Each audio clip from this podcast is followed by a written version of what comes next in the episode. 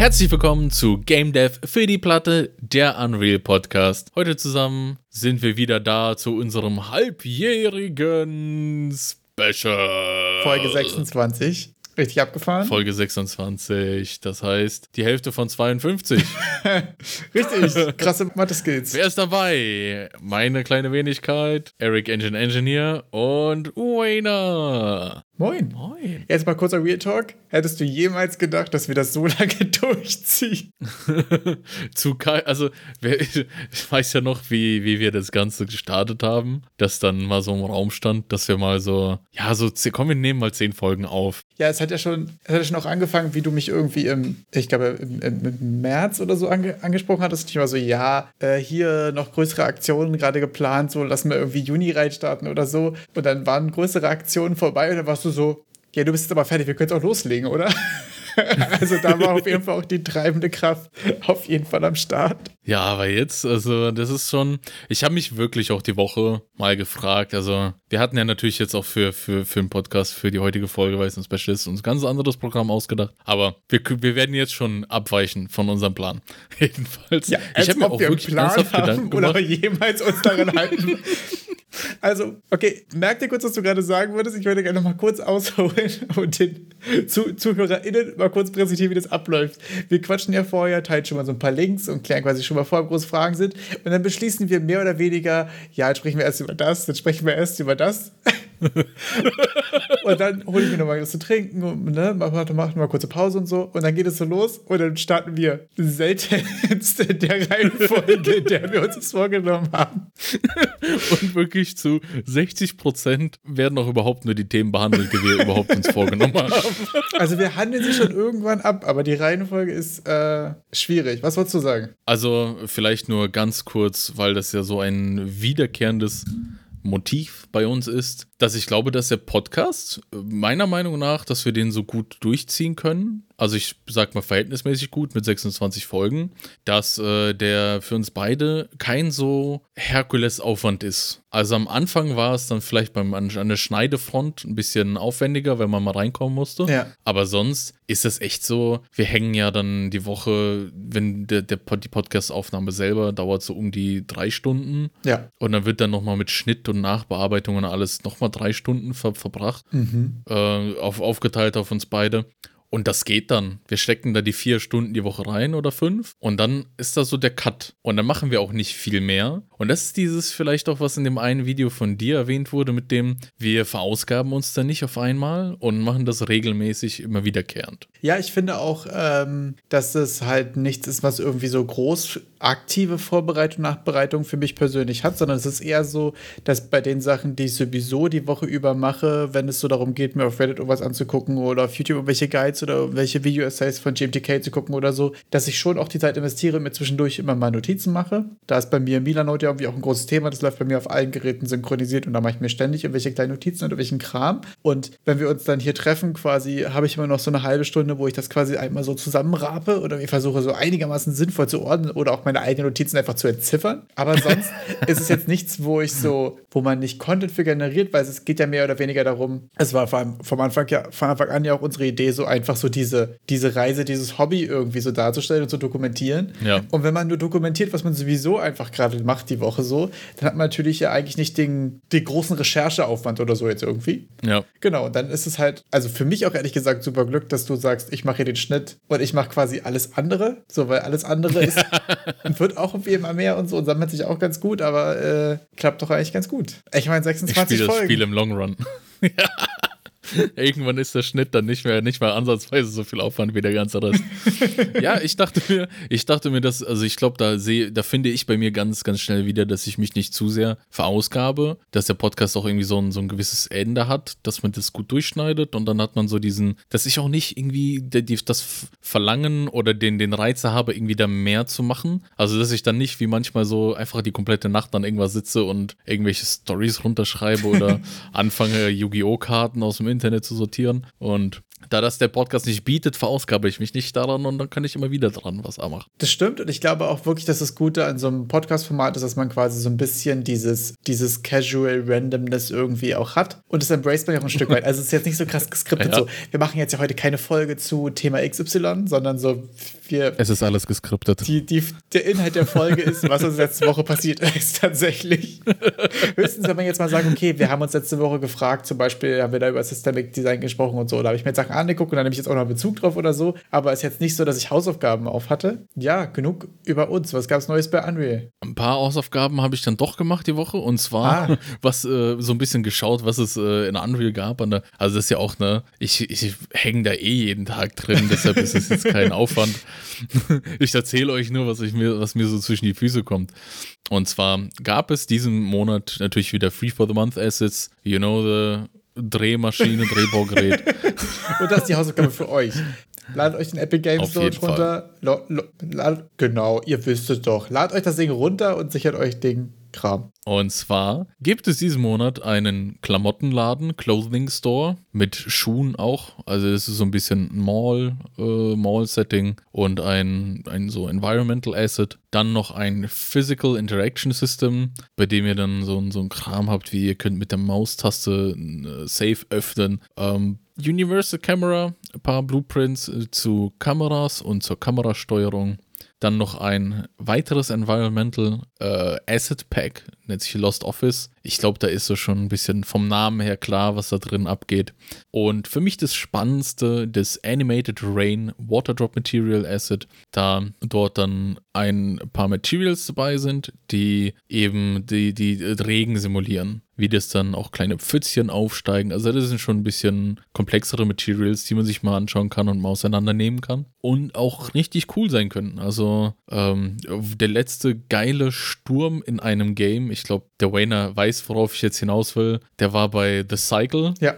Auch ein Unreal-Spiel aus, aus Berlin, ne? oder? Das müssten doch Berliner es Auf jeden Fall deutsche Entwickler Jäger Entertainment. Ich weiß gar nicht. Jetzt müssen wir mal kurz nachschauen. Ich meine jetzt. Es kann äh, gut sein, ich, dass es sogar Berlin ist. Ich äh, war ja, jetzt neulich, habe ich gelesen. Genau, das war, glaube ich. Ja, also ich tue jetzt so doof. Es, äh, ich habe heute auf gameswirtschaft.de, glaube ich, gelesen, dass es der NRW-Preis verliehen wurde. Und da waren die mit The Cycle Frontier dabei. Und da war der Sturm halt ultra geil. Und ja, Sturm Boah, das müsst ihr euch mal ansehen. ja, da sind wir dann so ein bisschen im Galopp durch. Ich sag mal, die Sachen könnt ihr euch anschauen. Ist mir jetzt auch nicht so direkt ins Auge gesprungen, dass ich sage, hey, dass ich, ich, ich verstehe diesen Monat nicht, was will Epic mir sagen? Wollen die, äh, die letzten Lost of Office-Folgen nachdrehen durch die Universal Camera mit Physical Interactions im Regen. Leute, keine Ahnung. Ich habe auch das Gefühl, es gibt zwei verschiedene Arten von Sets von Free Assets. Es gibt entweder die, die so ein Game ergeben, oder es sind so hier sind fünf Random Tools und Assets für, falls du es brauchst. Oder? Ich habe das Gefühl, ja. manchmal, die haben ja wahrscheinlich auch einfach so Listen und können so ein bisschen planen und sagen so, okay, die Sachen würden zusammenpassen und die Sachen würden zusammenpassen. Und vielleicht ist es manchmal auch so, hier passt nichts zusammen, lass die mal rausballern.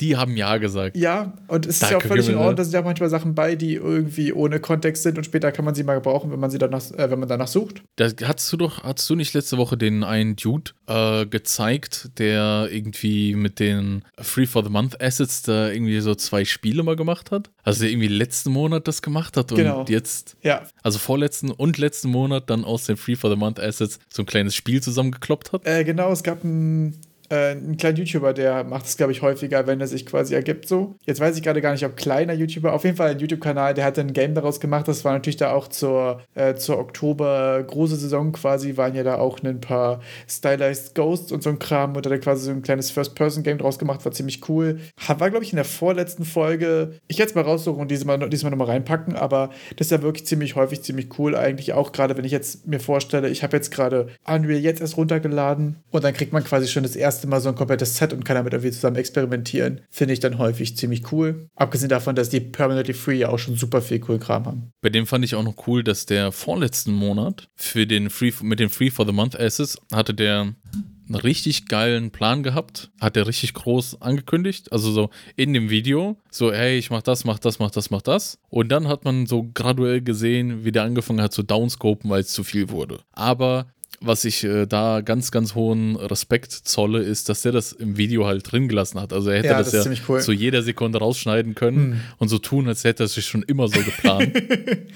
Ja, nee, das ist mega stark auf jeden Fall. Und was es diese Woche auch noch for free gab, ist von Master Dino Dev. Äh, Master Dino nennt sich der Dude. Das ist ein Redditor. Der hat vor fünf Tagen alle seine Marketplace-Sachen hat er einfach mal for free jetzt rausgehauen. Ich habe keine Ahnung, wie lange die for free bleiben. Stark. Im, Im Zweifel so lange, bis er sie wieder for free rausnimmt. Und gönnt euch. Da ist so Zeug dabei wie ein Ultra-Kombo-System oder äh, RPG-Stats. Also das ist so ein bisschen schon RPG-Zeug mit auch Orbs, also solchen Orbs wie, wie bei Devil May Cry, wenn ihr dann irgendwas einsammelt, dann so ein Orb, der euch hinterher fliegt und sowas. Ja, mega cool. Also mich persönlich würde jetzt äh, das Kombosystem auf jeden Fall interessieren, weil ich da, das war bei Ja. mir, da haben wir vor ganz vielen Folgen mal drüber gesprochen, dass ich noch nicht so richtig ein gutes Kombosystem oder einen Guide dafür gefunden hatte. Würde mich auf jeden Fall mal interessieren, weil das ja doch immer super viel Animation Canceling State gehandelt ist und so. Fände ich sehr interessant, wie er es gemacht hat, ehrlich gesagt. Ich würde auch gerne wissen, dann kannst du dich ja nochmal Rückmeldung geben,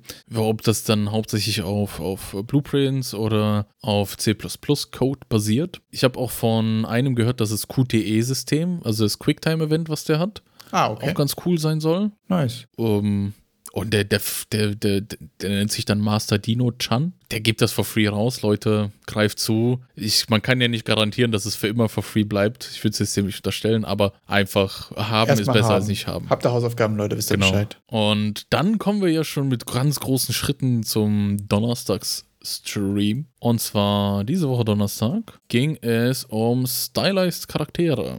Und zwar die Developer von Flint Buckler sind da äh, gewesen am Donnerstag und erzählen ein bisschen von deren ganzen Development-Ablauf.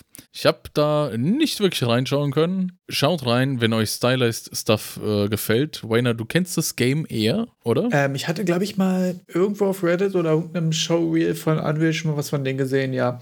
Ist so ein bisschen Paper Mario-mäßig. Ähm, sind so stylized gezeichnete Comic 2D-Charaktere im 3D-Space. Sah vom Artstyle in die Richtung auf jeden Fall ziemlich cool aus. Also das ganze Paper Mario stiltechnisch und so ist, glaube ich, ziemlich Special Interest, aber für in, in dem Subkosmos sah es auf jeden Fall ziemlich cool aus, muss ich sagen. Gut, und ich kam auch zeitlich nicht so wirklich zu diesem Video, weil äh, ein Großteil der Zeit auch durch die letzten Schritte und Schliffe in unserem Game Design Document Battle im GDDB äh, abgegangen sind. Ja.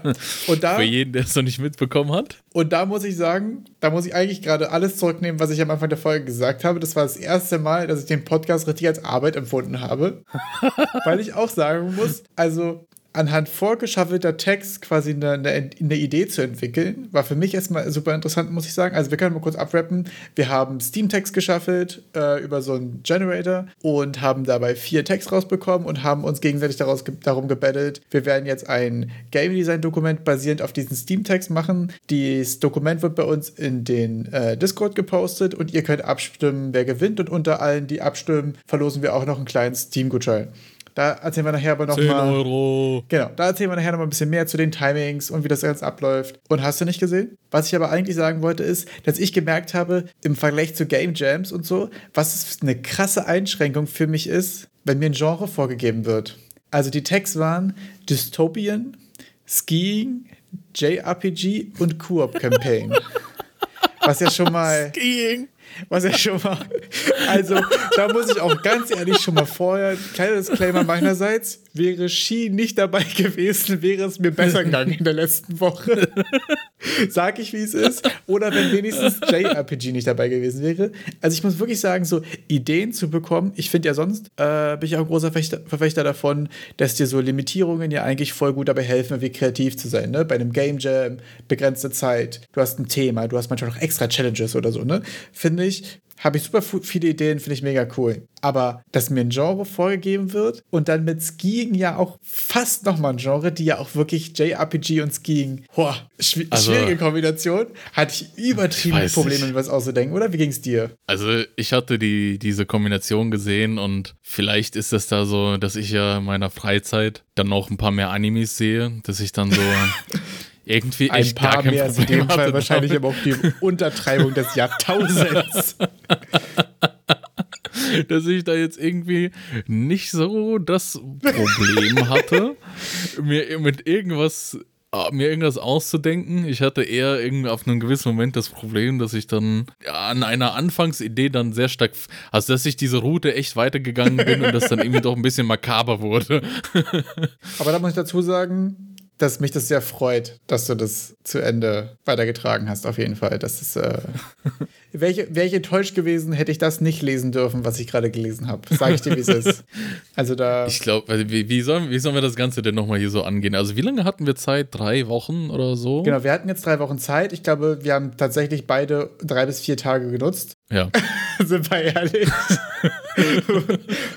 so, äh, haben wir das schon mal geklärt ab Front. Äh, was würdest du sagen, wie viel Zeit hast du investiert? Einfach mal so, weil Zeitangaben ja eigentlich immer das Beste sind für Transparenz so. Ähm, also rein zum, also die, die Idee, wie gesagt, hatte ich ja schon relativ früh im Prozess. Ja. Ähm, hab dann eben, bin dann immer so an irgendwelchen witzigen Features, dann habe ich mich da so lang gehangelt. Weißt du, so, oh, das wäre ja cool und ah, wenn es so ist, dann wäre das ja auch ganz cool und ja, Mann, das muss auch rein und dann hat sich das so im Kopf gesammelt und dann aber das Ganze nochmal irgendwie kohärent auf, auf ein Blatt Papier zu bringen, hat dann nochmal, glaube ich, acht Stunden gebraucht. Okay. Also so da, dadurch, dass wir, also auch initial hatten wir ja dieses komplette Game Design Document Script Ding vorgehabt, Ja. irgendwie zu füllen. Und dann habe ich diese, also wir haben, wir verlinken das nochmal, die, diese Überunterschriften und alles habe ich dann runtergeschrieben und gedacht, oh mein Gott, Ja. das wird ja, also es ist sehr genau das Dokument. Und wenn wir das wirklich ausfüllen, also da, da komme ich die nächsten drei Wochen zu nichts, Ja. außer das einfach wirklich, um alles mir Gedanken zu machen, weil es wirklich sehr konkret nachfragt. Und man kann ja nicht einfach irgendeinen Scheiß dahin schreiben. Man muss es ja dann so auch irgendwie jetzt schlüssig machen. Man, also das ja auch Sinn des Dokuments ist, aber es ist einfach verdammt zeitaufwendig. Ich glaube auch ehrlich gesagt, also da habe ich auch eine, eine, eine große Blockade. Ich glaube, so detailliert vorauszuplanen ist sowieso auch Quatsch. Also das würde man, wenn man jetzt tatsächlich wollte, ein Game zu machen, ja auch niemals tun, weil man das eh quasi nur grob planen kann, iterieren, iterieren, iterieren, ausprobieren und dann konkreter planen. Und upfront quasi so viel vorzuplanen, ist ja bei dem, worüber wir vorletzte Woche gesprochen haben, mit Overplanning und so, quasi prädestiniert dafür auch brutal zu scheitern so. Ähm, Auf jeden Fall. Deswegen ist, glaube ich, das Scope, was wir uns jetzt gesetzt haben, ähm, ziemlich vernünftig. Ja, wir haben das Ganze runtergedampft auf die Überschriften, also auf zehn oder neun Überschriften am Ende, wovon, wovon eine dann eben der Titel war. Und dann dazu so ein paar Sätze zu schreiben, wo, wo man das Gefühl hat, da muss man mehr schreiben, muss man, hat man dann ausgeführt. Und wer, wer soll beginnen? Achso, genau, äh, for clarity, bei mir waren es wahrscheinlich so ungefähr fünf, sechs Stunden insgesamt, die ich rein in den Dokument Ah, gesessen stimmt. habe. Ich habe vorher ja. Schon ein bisschen darüber nachgedacht quasi und so, aber jetzt noch nichts runtergeschrieben oder so, mal ein bisschen was gekritzelt vielleicht. Aber so tatsächliche Arbeitszeit ein Dokument sind so fünf, sechs Stunden. Und ich würde mal sagen, da du uns das eingebrockt hast, darfst du auch gerne mal reinstarten. Also ich starte mal direkt rein. Äh, das hat dir ja schon direkt ganz gut gefallen. Und zwar erstmal ein kleiner Disclaimer. Es ist nicht für Minderjährige geeignet, enthält Trigger für Mobbing und menschenverachtendes Verhalten. Gut, damit jetzt, wir werden, Was, was für eine Erwartungshaltung schafft das bei einem Zuhörer, oder? Also, also ich hoffe mal die richtige. ja, sehr So. gut. Name. Gut, ähm, Name. Fushin School of Life. Okay. Fushin ist, äh, hat, hat mir mein, mein äh, japanischer Übersetzer des Vertrauens, also Google. ich habe nach, das heißt sowas wie Misstrauen, glaube ich, auf Japanisch oder so. Ah, okay. Und dann starten wir rein. Und zwar soll es eigentlich so ganz klassisches, äh, im klassischen Anime-Look ein JRPG sein, bei dem wir so ein bisschen auch ein paar weitere Genres in den Mix werfen. Ich habe mir einfach gedacht, hey, JRPG, das ist ja quasi, das ist ja schon so verwandt mit Anime und Skifahren, Dystop dystopische Setting, dachte ich so, ja, okay, Digga, klar, dann lass das eine Wintersport-Elite-Akademie sein. und ja, Dystopie, gut, alles irgendwie, die reichen Eltern schicken ihre Kinder dahin. Und im Endeffekt soll es äh, gar nicht um Wintersport gehen, sondern nur darum, wie die sich da untereinander bekriegen. und ich habe es dann irgendwo äh, dann so formuliert, dass da die meisten eher so eher talent, talentfrei für den Sport sind, aber ganz nach dem Motto, wer nicht antreten kann, der hat schon verloren. Und da muss ich ehrlich gesagt schon mal sagen, da merke ich genau, dass ich schon mit einem krassen Nachteil reingestiegen bin, einfach weil ich mir im Nachhinein maste, äh, dachte, natürlich, also das, das Witzigste an Animes ist ja eigentlich, dass sie es schaffen, aus jedem Scheiß eine Serie zu machen, die sich so ja. intensiv, also es gibt ja Serien über das Malen, über Volleyball, übers Kochen. also es gibt Der ja. Kochen-Anime ist geil. Es gibt ja einen komischen Koch-Anime, wo ich mir eine halbe Folge aufgrund Empfehlung anguckt habe, wo man sich so denkt. Also da bin ich ehrlich gesagt super neidisch auf dein Setting. Ist einfach, das ist einfach so. Ich könnte mir vorstellen, dass das so ein Game gibt, einfach, weißt du? Weil es gibt bestimmt auch schon so eine Serie, die so drauf. Mach es mal weiter. Feier ich jedenfalls. Also, ich, ich, ich mach mal weiter. Wir können mal einfach, ich habe einleitend so zum, zur Übersicht einfach mal einen kleinen Text geschrieben. Den lese ich einfach mal vor, den werdet ihr im Dokument wiederfinden. Wir werden das Dokument auf Discord stellen. Äh, ich leg mal los. Du bist neu auf der Ishimura Elite Ski- und Wintersportschule. Schnell merkst du, dass es hier nicht um die sportlichen Leistungen geht. Schüchtere deine Konkurrenten ein, bedrohe oder besteche sie. In dieser Lehreinrichtung solltest du auch vor Gewalt nicht zurückschrecken. Hauptsache, du bahnst dir deinen Weg an die Spitze.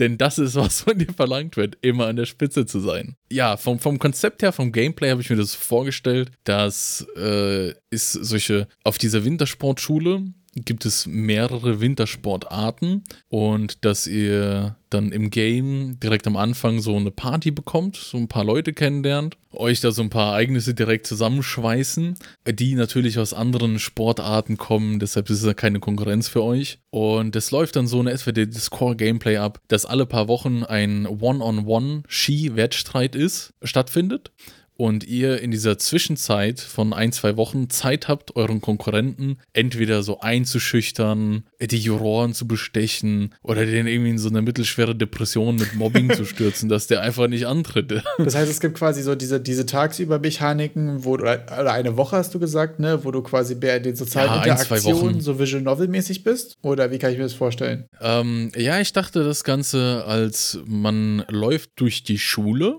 es gibt äh, Teile des Spiels, die dann fast schon an so ein Point-and-Click-Adventure erinnern, weil man dann äh, bestimmte Stellen hat, in denen man interagieren kann. Also wie zum Beispiel so die Spindtür vom Konkurrenten, dass man dann irgendwelche Rätsel lösen muss oder bestimmte Objekte kombinieren. Oder ein Haha lustig, 8 Kilo C4. Ja, also das nicht, das nicht. Also so, so krass dann so mit, äh, das wäre ja äh, zu viel zu broken, aber so, dass man dann anfängt, vielleicht auch den, äh, den, den größten Erzfeind dann irgendwie so zu bequatschen quatschen, weil der äh, Feind meines Feindes ist mein Freund und vielleicht hat der ja Informationen, die dir helfen könnten, um den dann auszunocken, ah, okay. um ähm, den dann irgendwie am Antreten zu hindern oder eben die Juroren zu bestechen, dass selbst wenn er nicht antritt, dass das nichts wird und das Skispiel selber.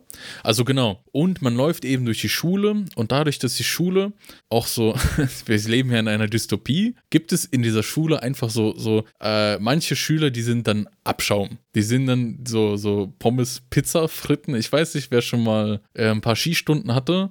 Ich hatte mal irgendwie so einen kleinen Skikurs gemacht für eine Einführung, bin dann kläglich gescheitert, wo, glaube ich, auch die Motivation für das Spiel herkommt, dass ich halt auf Skien, dass ich Hier den Berg noch Trauma aufgearbeitet in diesem Game Design Dokument. Und ja, da war dann irgendwie so, wenn du bremsen willst, glaube ich, machst du eine Pizza mit den, mit den Skiern, damit du langsamer wirst. Ich kenne das ehrlich gesagt nur als Schneeflug. Ja, Schneeflug sei es, aber es war dann, ich, ich habe es halt als Pizza und, und Fritten kennengelernt. Hat es so. vielleicht deswegen nicht so geklappt bei dir? Zu viel an Essen gedacht. Na, weil es halt ja auch wirklich, wenn du das quasi so dreiecksmäßig beides vorne zusammenfasst. Ich sehe ehrlich gesagt ja. weder Pizza noch Fritten in diesem Szenario, wo diese Symbolik herkommen soll. Tja, da ist, vielleicht hast du jetzt hier ein Problem gelöst. vielleicht haben wir da schon das erste Rätsel gelöst. vielleicht kannst du das, aber also irg irgendwie sowas. So. Grundsätzlich sollte man, sollte man in dem Game äh, vorher schon dann äh, auch einmal das gezeigt bekommen, wo das herkommt, so ein bisschen Foreshadowing und dann in der Story soll das auch klar werden. Jedenfalls haben diese Abschaumstudenten oder diese Pizza, Pommes, Fritten, die müssen halt so Fastfood-Tüten auf dem Kopf tragen. Ah, okay. Einfach um zu signalisieren, dass sie nichts wert sind. Und deren Ziel ist es, diese Fastfood-Tüten in aller Öffentlichkeit jemandem überzustülpen, also jemanden dazu zu, ich nenne es mal, motivieren, dass sie diese Tüten sich überstülpen lassen in aller Öffentlichkeit, um sich den Rang wieder eines normalen Schülers zu verdienen. Also klassisches nach unten treten quasi. Genau, nach unten treten. Ah, also ja. man, man versucht die anderen irgendwie runterzuziehen, um sich deren Stelle einzunehmen. Und das sind dann so Random Encounters. Und dann habt ihr eben so einen, so einen täglichen Action-Limit. Die werden durch solche Random Encounters zum Beispiel verringert. Und eben, wenn ihr versucht, zum Beispiel einen Spind aufzubrechen und ihr habt noch nicht den, äh, noch nicht genug Lockpicking-Skill, äh, verschwendet ihr trotzdem eine halbe Stunde. Ist halt natürlich dann ein fruchtloses Unterfangen, aber das, die Zeit ist weg. Ah, okay, verstehe. Das gipfelt dann in einem äh, Skiduell. Und da war es dann ganz wichtig, dass das so ein Ski-Minigame ist, das total scheiße sich spielen lässt. Also so, so wirklich, dass man, dass man einfach direkt merkt, also mit Skispiel, mit dem Minigame selber ist hier nichts zu holen. ja, das war dann auch ganz wichtig, das soll ganz früh, ganz Okay. früh kommen. Also damit auch wirklich klar wird, dass es nicht auf den eigentlichen Skiskill ankommt, sondern dass es tatsächlich nur Genau, um den genau. BS rundherum geht. Nur um den Sehr, ganzen sehr interessante. Designentscheidung. Quasi mit, mit Absicht Mechaniken quasi unintuitiv, unkontrollierbar und kacke zu machen, und man sagt, Leute, das ist nicht das, worum es geht. Wenn ihr das, Ja, hier, das ist- wenn ihr hier gerade gewinnen müsst, habt ihr in der letzten Woche was falsch gemacht. Genau. Also ich meine, das ist ja auch die Hauptzeit des Spiels, verbringt ihr nicht mit dem Skifahren. Ja. Also, und ähm, so hatte ich mir dann auch das Onboarding dann vorgestellt. Ich springe jetzt so ein bisschen durchs Dokument. So, damit haben wir jetzt äh, gameplay-technisch äh, die, die Zeit dazwischen. Dann haben wir den Skikampf und eben, wie es zu solchen JRPG-artigen Konfrontationen kommt. Wie dann diese Kämpfe selber ablaufen, das sind klassische rundenbasierte Kämpfe, aber nur, dass ihr als, nur als Player überhaupt äh, Einfluss darauf habt, auf eure Entscheidungen während des Kampfes. Sonst sind die ganzen Partycharaktere eher selbstständig und machen selbstständig Entscheidungen und attackieren den Gegner. Okay, also die sind mit in dem Fight, aber die agieren quasi autonom. Genau, die agieren autonom Okay. und man hat eben die Möglichkeit, Einfluss darauf zu nehmen zwischen den Kämpfen, dass man dann mit denen spricht. Okay. Jetzt wäre hier schon mal eine kritische, kritische Steam-Tag-Frage. Wir haben ja Steam-Tag Coop Campaign. Ja, Wo, wo findet hier der Koop statt? Wo, wo würde jetzt der, Der- Spieler 2 hier stattfinden der- oder ist es der kleine Bruder, der den Controller bekommt, der nicht angeschlossen ist? nice. Ich habe keine Geschwister, aber ich mag das Meme. Also, äh, das würde dann einen der ganzen, der drei Mitstreiter ersetzen. Der würde dann eben Ah, okay. die Rolle übernehmen, um dann ähm, eben die, die Kooperation möglich zu machen und eben mehr zu entscheiden und auch besonders im, im Bezug auf die Kampagne, dadurch, äh, dass man eben jetzt zwei Akteure hat, die man irgendwie kontrollieren kann, nochmal andere Handlungsstränge zu ermöglichen, die dann sonst zeittechnisch nicht möglich gewesen wären, weil du da zu viel machen musst innerhalb von zwei Wochen. Also um besondere Arten und Weisen nochmal zu haben, um den aus, aus dem Spiel rauszunehmen, den Gegner. Achso, die werden dann quasi also bei verschiedenen Orten in der Schule unterwegs und nicht quasi in derselben Party. Ja, ja. Okay. Also in derselben Party für, für so Hauptkämpfe, aber können sich dann auch trennen. Ja, der eine klettert durchs Fenster, während der andere die Pausenaufsicht belabert. Also das dann so ein bisschen, da nochmal ein paar bisschen Würze in die Story käme. Und der zweite Spieler würde dann quasi trotzdem Skier sein, weil du ursprünglich meinst, dass es alle in der Party quasi verschiedene Disziplinen haben? Oder ist es so, dass der dann doch ein shitty Snowboarding-Minigame spielen muss? Also ich habe mir dafür den Charakter äh, vorgesehen, der äh, Wettkampf Eisfischen betreibt. Ja. was ich schon allein so unendlich funny finde. Also alleine die Ansammlung der Wörter Jack, der Wettkampf-Eisfischer, holt mich ab. Sagt ihr, wie das Ja, ja, weil, weil äh, wieso es Jack der Wettkampf Eis, Eisfischer ist. Äh, da kommen wir nochmal zum, zum Battle-System. Und zwar gibt es hier zwei äh, Lebensleisten, sagen wir mal so. Einmal die HP, also die Health Points, die so gewisse physische Gesundheit darstellen. Ja. Und es gibt aber auch die EP, die Emotional Points. Denn Okay, für die Mind Games. ihr könnt auch im, Emotional Damage machen. Ja, verstehe also, ich. Sehr gut. Du kannst entweder kannst du den halt so brei prügeln oder den so lange beleidigen mit irgendwelchen Sachen, bis der dann auch, äh, also es gibt ja dann emotional kann man den auch Schaden hinzufügen. Und da fand ich auch ganz witzig die Idee, dass so HP, also die Health Points heilen einfach durch Zeit vergehen, aber für die Emotional Points, um die wirklich zu äh, heilen, da müsst ihr in der Gruppe Gruppengespräche führen und von euren Mitkollegen wieder aufgebaut werden und die wiederum aufbauen. und da kommen wir dann zu den äh, Partymitgliedern. Da gibt es einen, einen Haut drauf Snowboarder, dann eine Dame, die äh, Curling spielt. Die ist dann eher die mit, äh, mit einem ganz losen Mundwerk, die ganz viel Emotional Damage austeilt. Und Jack, der Wettkampf-Eisfischer, der hat halt in seinem einsamen Eisfischtraining, in dem er dann stundenlang alleine draußen sitzt, natürlich, ist dann so der Hybride, der halt beides einigermaßen kann. Und dann äh, dachte ich auch, dass der ganz ausgewogen wäre, um ein guter ein guter Koop-Partner zu sein, den man dann übernimmt und dann auch ein bisschen anpassen kann an seine Bedürfnisse. Ja. Bei dem Emotional Damage muss ich gerade an dieses Dogo-Meme denken mit He can hurt you in other ways.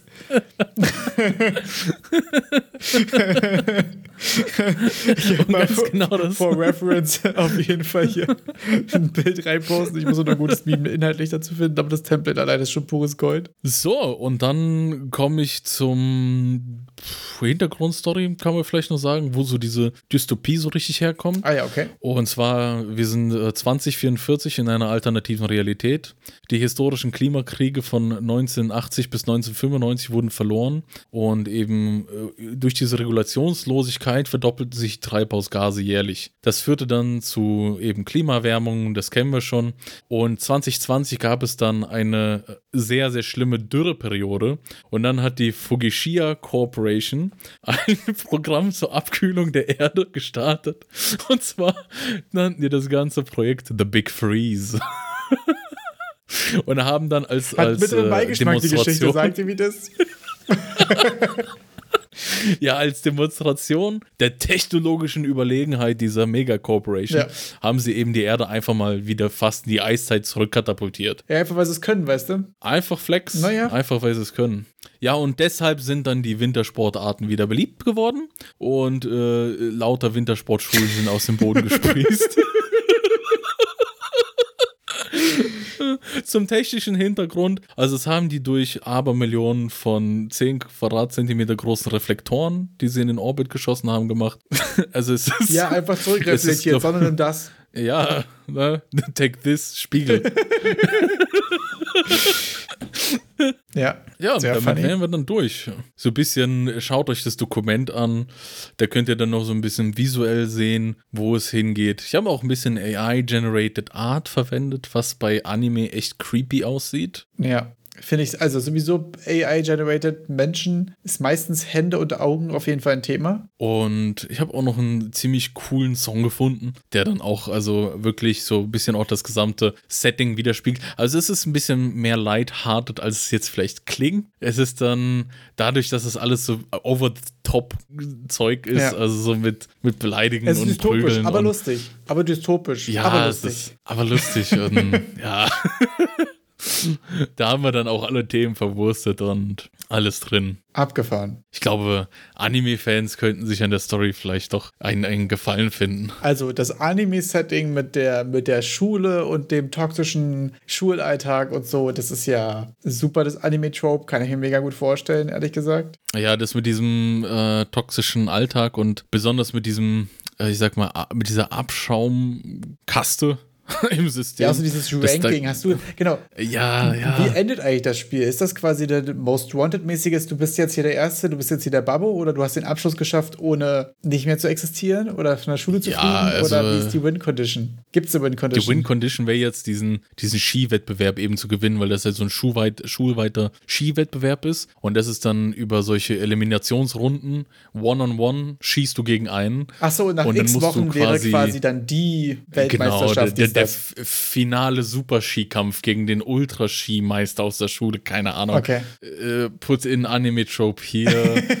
und ich weiß nicht, also man könnte ja vielleicht am Ende noch so eine kleine Message reinmachen wie, hey, der Protagonist fühlt sich am Ende nicht besser, nachdem er alle fertig gemacht hat, aber hat auf dem Weg äh, Oh, Freunde und dann gefunden und hat Dieben, gemerkt, der Weg war das Ziel und wir haben ja die genau, Freunde der Weg gewonnen und so, ja. Man darf dann halt nur nicht bedenken, wie viele emotionale Krüppel man auf dem Weg liegen hat lassen, aber Ja, abgefahren. Dann wäre ich fertig mit der Idee. Dann legen Sie mal los. Ja, bei mir tatsächlich ähm, ganz andere Welt. Also das Game heißt Mother Mountain. Ähm, ich werde jetzt davon absehen, hier Sachen vorzulesen, weil ich mich dumm angestellt habe und das erstmal auf Englisch geschrieben habe. Ich werde es mal bis, bis zum Release dieses Dokuments, bis ihr es sehen könnt, versuchen nochmal auf Deutsch zu schreiben für Consistency Reasons. Sehr funny, dass mir dafür kein deutsches Wort eingefallen ist. Genau. Nee, ähm, bei mir ist das Setting. Ich fand's doch so witzig, dass du, ich wollte noch kurz einhaken, ja. dass du so dieses, äh, mir nur so geschrieben hast, du hättest das Gefühl, es gibt dieses eine obvious Thema, ja. das äh, wir jetzt beide beschreiben werden. Und wir sind so weit voneinander weg. das stimmt, ja. Da, da, muss ich sagen, hatte ich wirklich vorher Angst, so, dass es nachher irgendwie zu ähnlich wird und so, weil ja doch irgendwie fand ich so Skiing, JRPG irgendwie sehr restriktiv ist.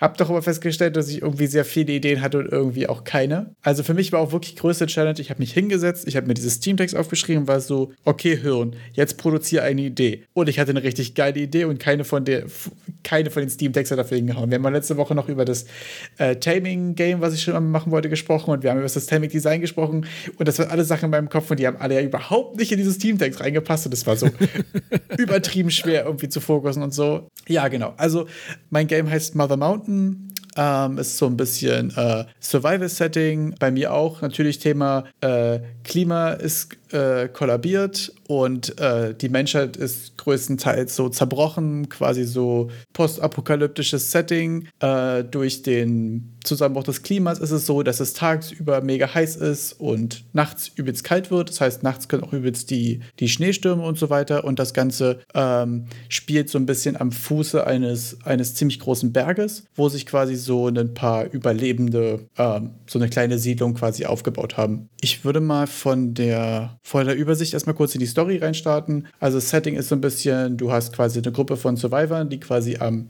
am Fuße des Berges ankommen und sich ein kleines Camp aufbauen und natürlich aber super begrenzte Ressourcen haben, wie gesagt, die Gesellschaft ist zusammengebrochen, postapokalyptisches dies, das. Genau. Und die haben einfach festgestellt, okay, auf dem Berg gibt es noch alte Berghütten und abgestürzte Flugzeuge und alles so Überreste aus der Zivilisation und aber auch einfach äh, ganz viele Erze und andere Bodenschätze, die irgendwie wertvoll wären, um irgendwie den Alltag quasi zu schaffen und haben das Problem, dass aber dieser Berg mega schwer irgendwie gerade in der Hitze tagsüber irgendwie zu erreichen ist und nachts sind aber übertrieben die Schneestürme und es ist halt irgendwie mega schwer da hochzukommen und so und deswegen haben die sich quasi so notdürftig irgendwie ein Flugzeug zusammengebastelt, womit sie es quasi schaffen, so zwei, drei Leute am Anfang erstmal oben auf den, auf den Berg quasi raufzubekommen. Natürlich kann man da oben nicht landen oder irgendwas und deswegen werden die da einfach erstmal rausgeschmissen und das Setting ist so ein bisschen... das ist aber auch eine geile Idee.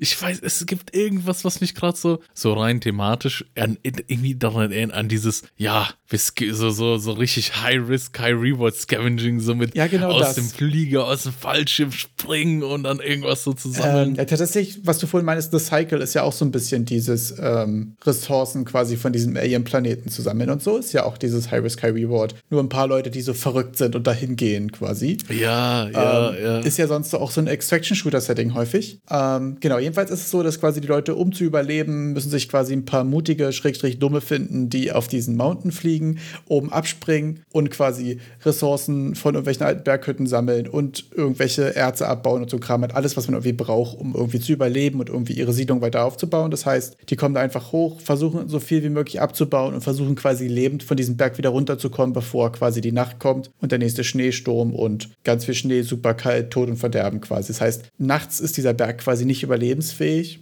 oder auf jeden Fall nur super schwer. Und das heißt, dass sie quasi ähm, versuchen dann morgens direkt hochzufliegen, noch so viel wie möglich mitzunehmen und dann wieder quasi in einem Stück runterzukommen. Ähm, das ist so ein bisschen die, äh, die Story im Background. Diese Leute, die da hochgeschickt werden, werden auch von den anderen quasi die Judges, also die Richter genannt, weil die so häufig über Leben und Tod entscheiden müssen, weil sie halt immer im Struggle sind zwischen sichern wir unsere Sachen, finden wir noch Überlebende, nehmen wir die mit und so und das immer mega viele schwierige Entscheidungen aufwirft. Also es ist insgesamt auch ein super düsteres, dystopisches Setting im Vergleich zu deinem Game.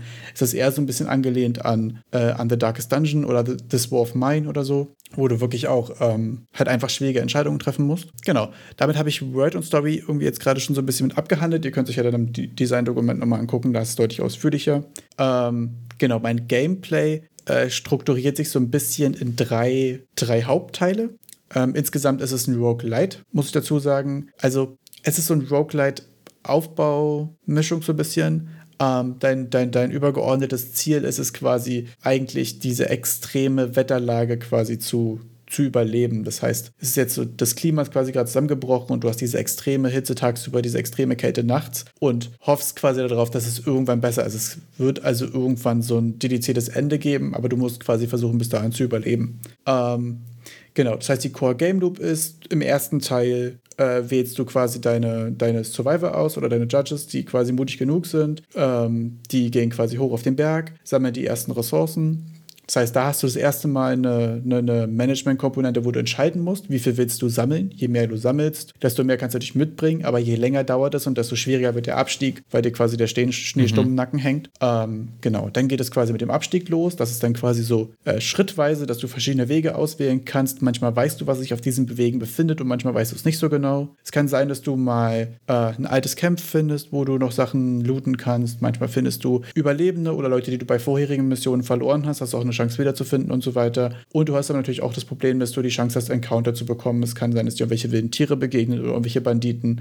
Ähm, oder einfach andere Fraktionen, die sich noch gar nicht entschieden haben, quasi wie sie zu deinem Settlement irgendwie auch stehen. Wären das dann eher so procedurally generated? Genau, es gibt quasi, genau, es gibt quasi verschiedene Events, die passieren können und dann wird quasi mhm. die verschiedenen Pfade und so procedurally generated. Das sieht dann quasi so ein bisschen aus wie bei Slay the Spire, wo du verschiedene Pfade hast und manchmal weißt du, okay, da ist ein Händler, da ist ein Random Encounter und wenn du aber der Schneesturm quasi schon fortgeschrittener ist, wird die Sicht schlechter und dann weißt du weniger genau, was passiert und bist auch langsam unterwegs. Und im, im dritten Teil hast du dann quasi, wenn du zurück bist in die Base, je nachdem, mit wie vielen Leuten du angekommen bist und was für Ressourcen du bekommen hast, kannst du dir quasi überlegen, äh, was du die Nacht über quasi für, äh, wofür du deine Ressourcen verwenden willst.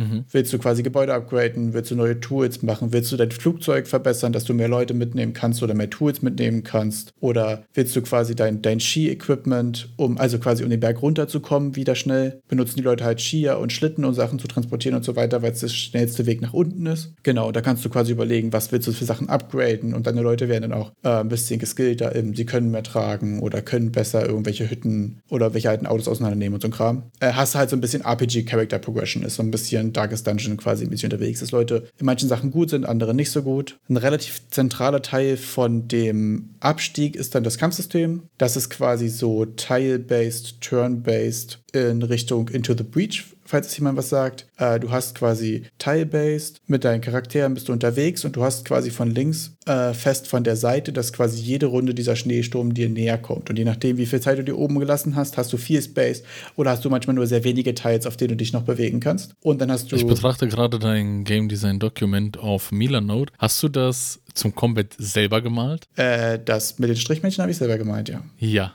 Das, das äh, das habe nice, hab ich selber ja. gemeint, genau. Das ist quasi, ist so ein bisschen äh, Into the Breach mäßig organisiert. Das heißt aber auch, dass wenn jede Runde quasi der Schneesturm weiter fortschreitet und du noch Bandits hast, die versuchen, dich, dich zu killen oder dir dein Cargo quasi zu stehlen, dass du dann in jeder Runde immer schwierige Entscheidungen hast zwischen sichere ich meine Ressourcen, sichere ich meine meine Leute? Schaffe ich es irgendwie, die Bandits vielleicht zu behindern, dass die im Schneesturm landen? Muss ich die versuchen zu töten? Kann ich die irgendwie quasi auf nicht äh, tödliche Art und Weise irgendwie davon abhalten, mich zu überfallen und so? Und dann hat man immer diesen Struggle quasi zwischen, sichere ich meine Ressourcen, sichere ich meine Leute, bekämpfe ich die Banditen? Genau, das ist ja bei dem Turn-Based Combat von Into the Breach eigentlich auch das interessante Ding, ähm, dass du verschiedene Klassen hast, die gut sind in Schaden machen oder Gegner durch die Gegend schubsen oder Sachen verteidigen zum Beispiel. Hier wäre ja auch der Cargo, den du quasi transportieren musst, noch ein großer Point. Ähm, dass es dann fast mehr ein Puzzle-Game ist als Turn-Based Combat, weil du einfach versuchen musst, aus der Situation das Beste zu machen. So, das ist da eigentlich insgesamt ähm, so das Ding.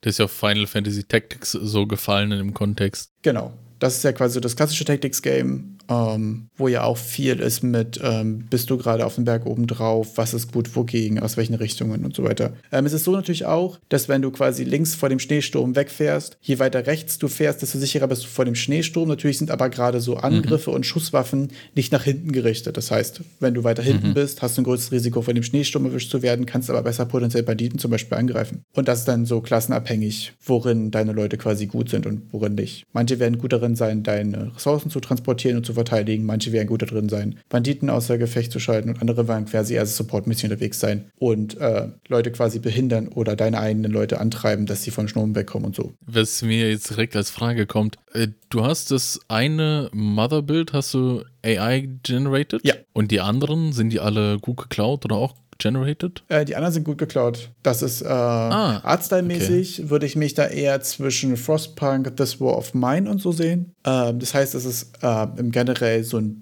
düsterer, eher gezeichneter Stil. Genau, passt auch auf jeden Fall ins Setting, ins dieses postapokalyptische. Also, wir sind ja auch vom Setting her sehr nah an This War of Mine. Äh, Frostpunk ist ja auch vom selben Entwickler und in einem eh- ähnlichen düsterisch, äh, dystischen, dystopischen, Dystischen, dystopischen? dystopischen, genau. Dystischen. Dystischen, in Dystischen, das ist doch dystischen gut. Setup. Dü- Ja, sehr gut. Ja. Genau, und da kommt der Schnee noch dazu, deswegen haben die ziemlich gut dazu gepasst. Und äh, musikalisch hatte ich hier noch zwei Lieder von Jenneburn, weiß nicht, wie ich den Onkel aussprechen soll, der Guy, der auch den Soundtrack von Escape from Tarkov gemacht hat. Ah, deshalb kam mir das so übelst bekannt Es ist- und auch so richtig böse Ja, vor. genau, also es ist also. halt sehr, sehr düster, sehr, ähm, auch sehr, manche Sachen sehr ruhig, manche Sachen sehr metal-schrammelig. Äh, Finde ich, bringt aber diese postapokalyptische Stimmung irgendwie gut rüber und könnte ich mir vor allem mit dem Das War of Mine-Style irgendwie ganz gut vorstellen, ehrlich gesagt. Ich glaube, wir werden jetzt einfach mal kurz beides einspielen, 10 Sekunden, dass ihr euch so mal grundsätzlich einen Überblick davon machen könnt, in welche Stimmung da so mein Vorhaben geht. Und zwar jetzt.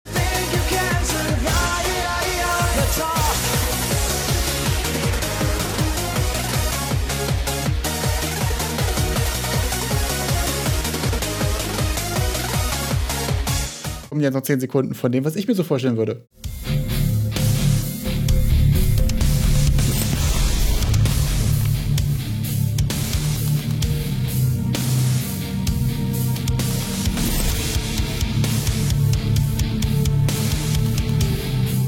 Äh, wir hatten noch eine Kategorie quasi so Player Onboarding, die erste halbe Stunde. Ja, Ähm, genau, also ja. quasi zum Vermitteln der Mechaniken und so würde ich eigentlich gerne quasi direkt so auf den äh, auf die Spitze des Berges reinstarten. Du hast zwei, drei Leute, die unterhalten sich kurz, Ja. kleine Cutscene, machen eine auf, ah ja, wir müssen das hier finden, wir müssen das hier finden, versuch das zu finden, wir müssen uns aber auch beeilen. Und dann würde quasi der erste Abstieg äh, relativ gescriptet sein, wo so drei verschiedene Arten von Events quasi einmal kommen. Es wäre so ein Friendly Encounter, du triffst jemanden, musst dich entscheiden, ob was du Lebensmittel, aber dafür nimmst du noch wen zusätzlich mit. Oder sagst du, ja, sorry, ich kann dir nicht helfen.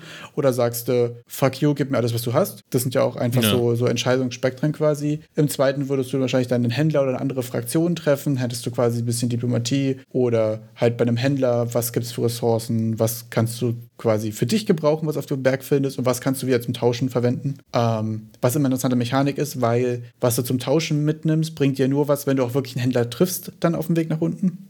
Genau, und dann wäre am Ende quasi nochmal ein kleiner Encounter mit einem Bandit oder mit einer kleinen äh, Tier oder irgendwas, weil dann würde auch der Schneesturm das erste Mal kommen, um quasi die Encounter- und Schneesturmmechaniken einmal zu erklären. Und dann wärst du das erste Mal unten und müsstest dich quasi mit deinen initialen Ressourcen, die du hast, für das erste Upgrade entscheiden und dann würde auch quasi die erste Loop quasi wieder losgehen. Das ist auch, wenn du jetzt schon direkt Loop sagst, das hat auch schon so, so ein bisschen Loop Hero. Da hat's ja auch, ist ja auch bei dir so gefallen im Vorgespräch. Und jetzt äh, habe ich ja auch so ein bisschen diese Loop Hero Aspekte nochmal richtig äh, gesehen, so auch mit dem Dorf ausbauen und Genau, also es ist ja eigentlich. Stühle mitnehmen.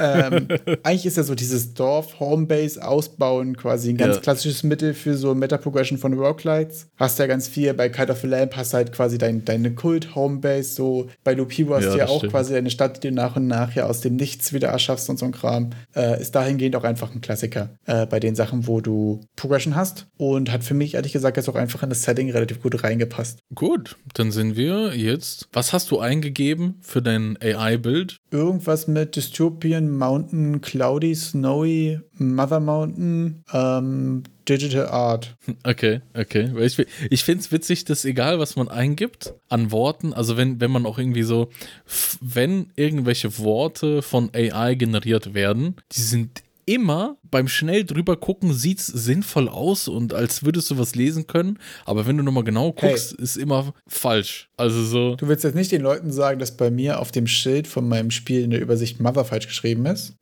Ich habe eigentlich gehofft, dass einfach keiner bemerkt. Vor allen Dingen, das ist aber witzig, weil du kannst ja auch so Anführungsstriche Mother Mountain, aber Anführungsstriche sind dem Ja. scheißegal. Also ich habe es mit, äh, ja. mit Doll E2 gemacht. Äh, ich habe mal einen Link reinpacken, da müsst ihr quasi einmal Telefonnummer und eure Seele verkaufen. Aber dafür könnt ihr quasi 50 Mal was generieren mit Dolly 2, was relativ, ich fand die Ergebnisse ziemlich strong, ehrlich gesagt. Aber ich hatte wirklich auf, wenn du da so Anführungsstriche angibst und so, Ja. schnallt er gar nicht, worum es da geht. Bock der nicht. Also das war voll schwer. Und ich hatte dann am Ende hatte ich so fünf Bilder und auf vieren war es richtig geschrieben, Mother.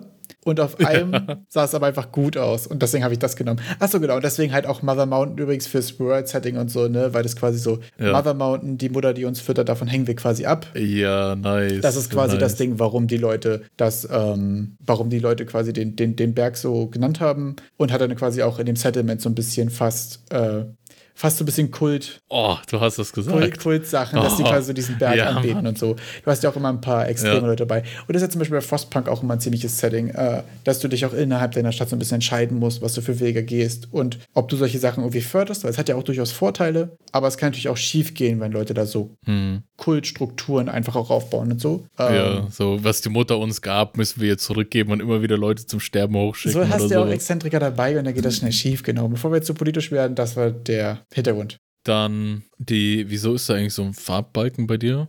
Im Der Bild ist irgendwie unten immer drin? bei den Generated Sachen dabei gewesen. Ach so, Ja, weiß ich nicht warum. Also, weil so richtig die Color Palette ist es nicht. ja.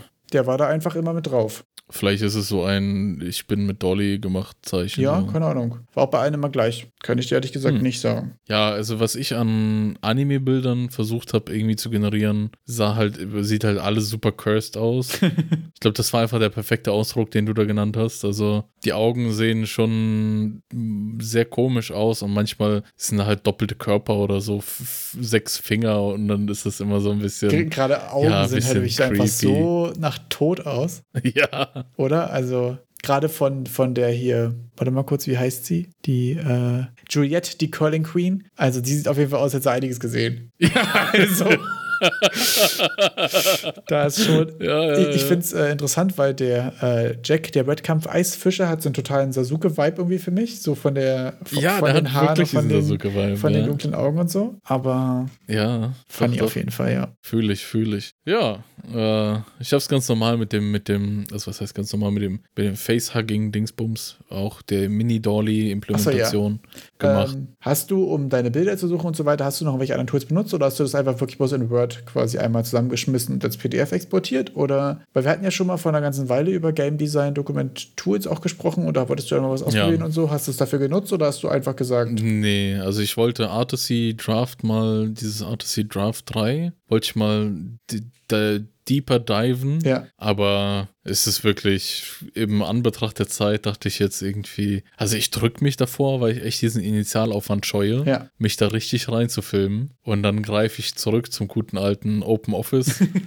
schreibe dann meine, meine Punkte runter und fülle irgendwie was alles so ein bisschen aus und dann ist es so, dass das dann, ja, ich habe die Idee, schreib's hin, die Idee und dann versucht man das alles in ein kohärentes Framework irgendwie reinzupressen Ja. und dann fallen schon Sachen von alleine weg und kommen noch dazu. Ja, das ist interessant, weil mir ging es tatsächlich genauso, aber deswegen habe ich Milanote benutzt, weil ich mir dachte, so gerade für die Game Loop irgendwie so will ich drei Sachen machen und ich will dazwischen mal einen Pfeil zeichnen und ich will mal kurz reinkritzeln. Ja. Und da hatte ich keine Lust, das irgendwo in Paint zu kritzeln und dann da rein zu kopieren. Dann verschiebt sich das und dann muss ich die Pfeile.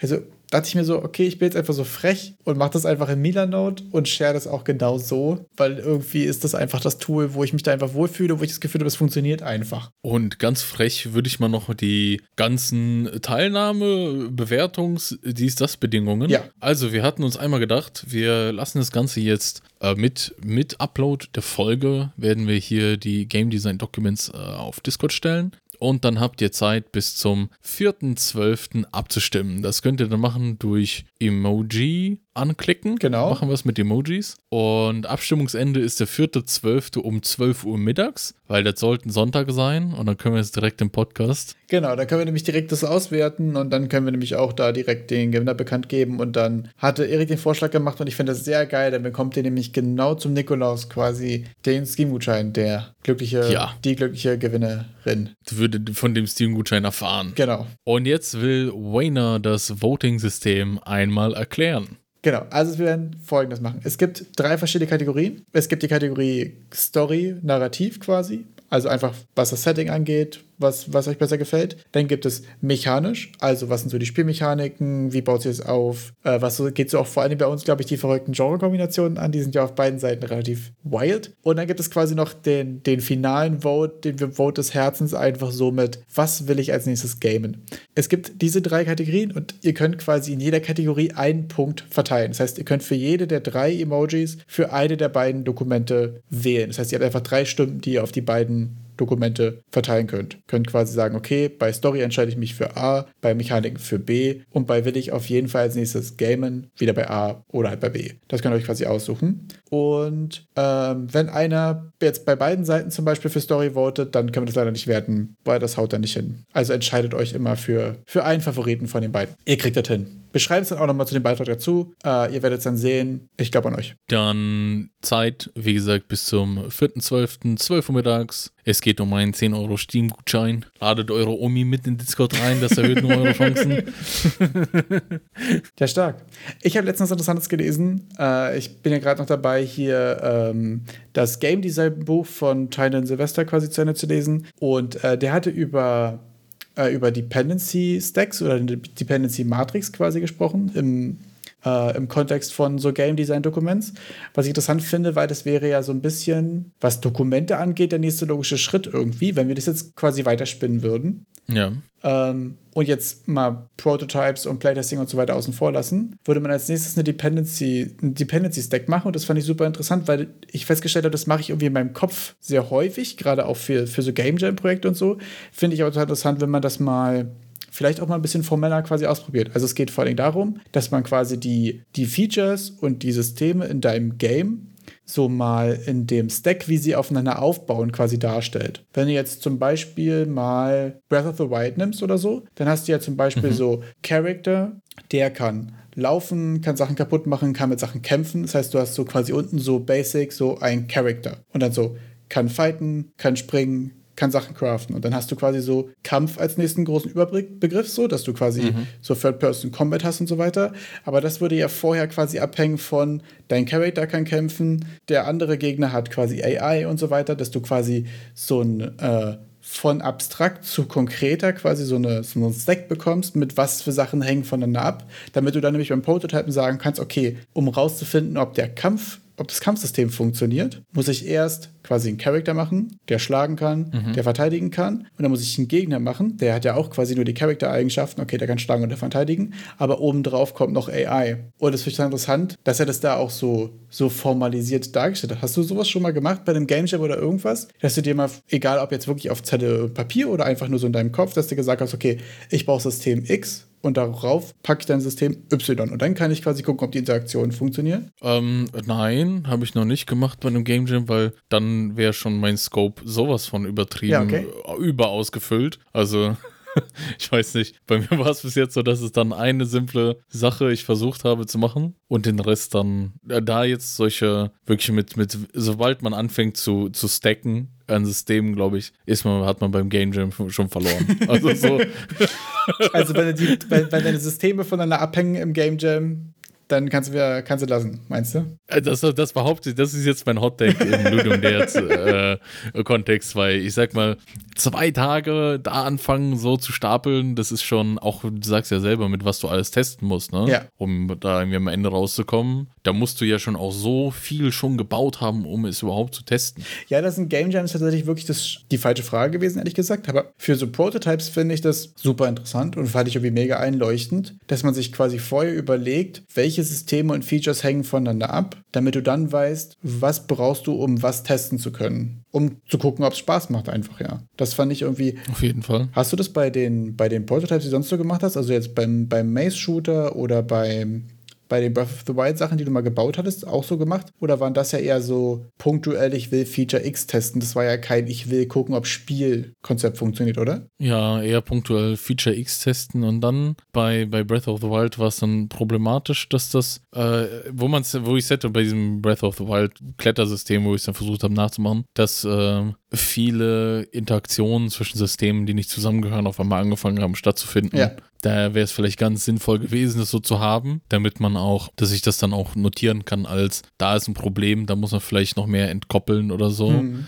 Vielleicht auch mehr einfach mit States arbeiten, dass die sich nicht in die Quere kommen irgendwie. Ja, das stimmt. Also ich habe letzte Woche irgendwie mega viel Sachen gelesen über Systemic Design und so. Und ich glaube, dass gerade so dieser Dependency Stack oder diese Dependency Matrix irgendwie so gerade für Systemic Games irgendwie übertrieben wichtig ist. Also da ist es ja noch viel, Ja. viel mehr, dass die Sachen auch viel direkter miteinander connected sind so. Also in Dark Souls ganz doof gesagt, wenn jetzt das Seelensystem kacke ist, dann hat es nicht zwingend einen direkten Input oder nicht einen direkten Impact auf das, auf das Kampfsystem so. Die hängen ja einfach nicht zusammen. Wenn jetzt aber in, in Zelda zum Beispiel einfach das Feuer mega OP ist, dann brauchst du es, dann ist Ja. das Kampfsystem ja basically redundant, wenn du einfach alles ab, abfackeln kannst. So. Also da hängen die Sachen ja auch einfach durch den systemischen Ansatz äh, viel mehr miteinander zusammen. Falls ich Also jetzt ich finde auch so eine Dependency Matrix einfach aus testtechnischer Sicht super interessant, Ja. dass du auch dir über Fälle Gedanken machen musst, wo du eigentlich keine Interaktion haben willst. Also das meine ich mit dem, hey, ich habe jetzt auch im ersten Moment ist mir nicht aufgefallen, dass ich da irgendwelche größeren Probleme habe für, mit irgendwelchen Interaktionen, dass ich das so auseinander wursteln muss. Die sind dann erst irgendwie später zufällig mal gekommen, aber hätte ich das Ganze systematisch geschaut, ja, wie reagiert dieses System mit dem anderen System? Äh, wie kann ich das testen? Und äh, muss ich da was machen? Äh, dann hast du auch direkt deine Tests dazu. Da merke ich ehrlich gesagt auch gerade, dass so ein Dependency Stack oder überhaupt so eine, so eine, so eine Feature Matrix ja eigentlich ein voll geiles Tool ist, um ein Gefühl für Scope zu bekommen. Weil da wird einem klar, wie viele Sachen tatsächlich miteinander verbandelt sind. Oder eben, ne? Oder eben nicht. Wie viele Also, sind oder eben, was passiert, was soll da passieren? Ne? Da musst du dir mal Gedanken machen. Da musst du ja, Stein muss Steine Sachen machen. Ja. Da soll der Stein, wie soll der Stein sich verhalten? ne? Und keine Ahnung. Und das ist dann, ich finde immer ganz schwierig dann bei solchen hochdynamischen Angelegenheiten sind die Sachen, die, über die du hier halt keine Gedanken machen musst, Gedanken machst. Da, da kommen dann die Probleme. Alles, was du so im Fokus hast, ja, dass ich jetzt beim Klettern die Wand hochkraxel, kein Problem. Aber dass wenn dann auf einmal ein Gegner da steht und ich anfange auf der Collision Sphere vom Gegner rumzukraxeln, das habe ich mir nicht gedacht, dass das passieren könnte.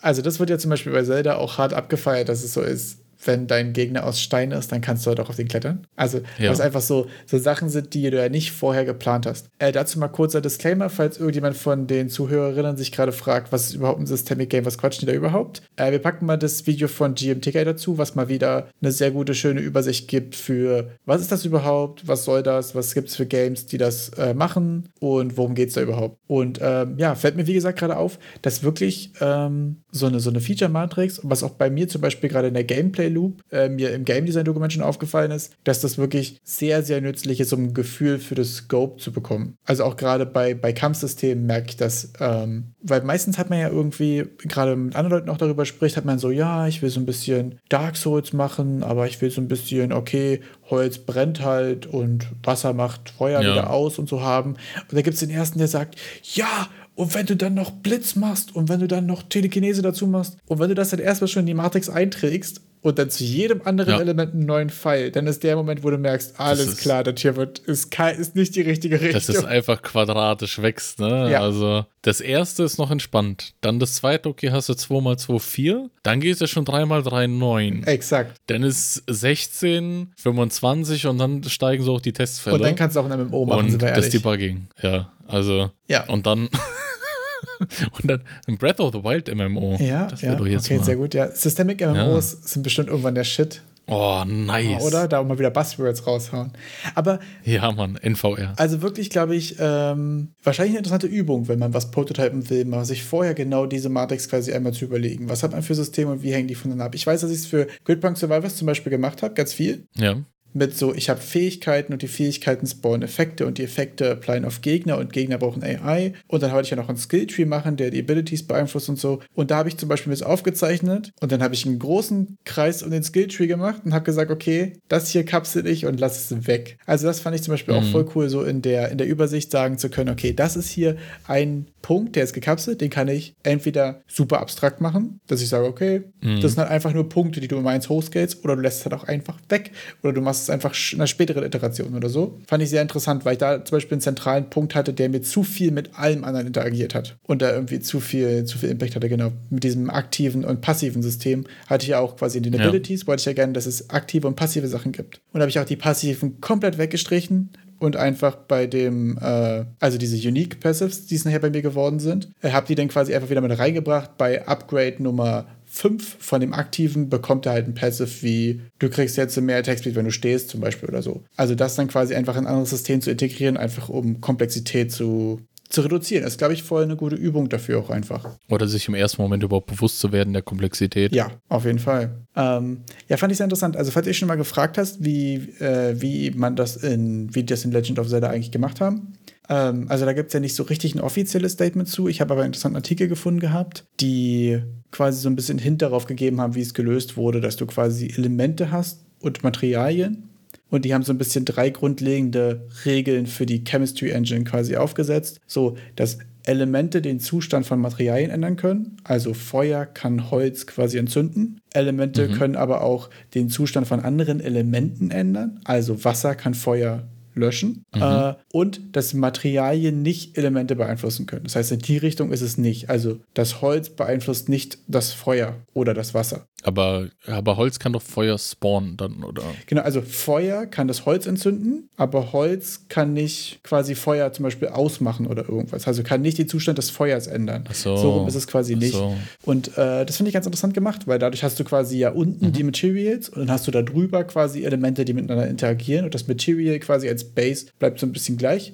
Äh, ist nur ein ganz kleiner äh, Artikel und auch noch ein Reddit-Beitrag, der das ein bisschen weiter auffächert, von jemandem, der meinte, ja, man würde das halt hier in Interfaces aufteilen und so weiter. Ähm, aber ein konkretes, gutes Implementierungsbeispiel habe ich dazu noch nicht gefunden. Ich war jetzt aber noch nicht weiter genauer suchen. Würde mich aber voll interessieren, wie man das macht. Also wahrscheinlich macht man ja genau das eben. Du hast quasi Material State und du hast dann verschiedene quasi On-Fire, On-Water State Machines, wie du dann quasi mit den verschiedenen Elementen umgehen würdest. Ja, auf jeden Fall sehr interessant. Werde ich mich wahrscheinlich noch in Zukunft mehr mit beschäftigen und wahrscheinlich auch Updates geben, wenn ich da noch weitere Erkenntnisse habe. Ja, also vielleicht auch jetzt mit den Materials auch dann einfach, dass es. Also ich habe gerade im Kopf, dass du quasi jedes Material, falls es irgendwie mit einem Element interagiert, zu einem anderen Material wird. Also das Holz wird nasses Holz, Achso, nasses Holz mit Feuer wird trockenes Holz, trockenes Holz mit aber ja Feuer dann wird nochmal, Asche. also dann hast du ja quasi auch ein wirklich anderes Material oder ist es halt wieder nur ein State? Also Das ist die Frage, wie du es dann machst. Ja. Ne? Also das ist wirklich super schwierig. Also das sind genau die ganzen kleinen und das wirklich quasi richtig gut und richtig konsistent zu machen, ist, glaube ich, die, Ja. die, die Main Quest. Und deswegen muss ich sagen, und ich befürchte, ich werde es dieses Jahr nicht mehr schaffen, wenn ich mir überlege, was wir dieses Jahr noch so vorhaben, will ich eigentlich mal so ein ganz kleines, ganz basic Game machen, wo du verschiedene Entity Entities hast, die verschiedene Elemente werfen können und die dann miteinander interagieren. Es ist ja zum Beispiel, das ist zum Beispiel ein Game, was mega geil, mega interessant ist, Spellbreak, äh, was so ein Battle Royale Game ist, wo du auch ganz viele Intimate Elemental Interactions hast. Also wenn jemand einen Feuerball auf dich schießt und du hast aber gerade quasi Wind ausgerüstet und schießt es dagegen, dann verpufft das Ding. Wenn du quasi eine Firewall machst und jemand schmeißt Gift rein, dann ist es Giftfeuer. Wenn du eine große Wolke von Gift machst und du flackst Eis rein, dann wird es ein großer Eisblock quasi, der die Leute da einfriert. Also die haben mega coole Interactions in so Action, Third-Person, Battle Royale Gameplay. Das ist zum Beispiel auch ein mega cooles Beispiel für angewandtes Systemic Design so. Einfach nur so auf diesen Elemental Interactions. Mega stark. Könnt ihr euch mal angucken. Ich packe einen Link mal in die Beschreibung. So stark. Und ich würde sagen, wir kommen auch heute schon mit der Halbjahres-Special Battle-Folge zum Schluss. Ja, Möchten Sie heute ein paar warme Worte an unser Publikum richten? Ich habe tatsächlich noch eine kleine Empfehlung, obwohl ich nicht ganz weiß, ob es neu ist. Aber Quaternius Dev hat vor drei Tagen mal wieder auf Reddit Game Assets gepostet, dass er mal wieder 50 Animated Monsters you can use for any of your projects benutzen kannst, mal wieder for free. Und ich finde, wir haben viel zu lange nicht einen Quaternius Shoutout rausgehauen. Von daher würde ich das einfach nochmal da lassen.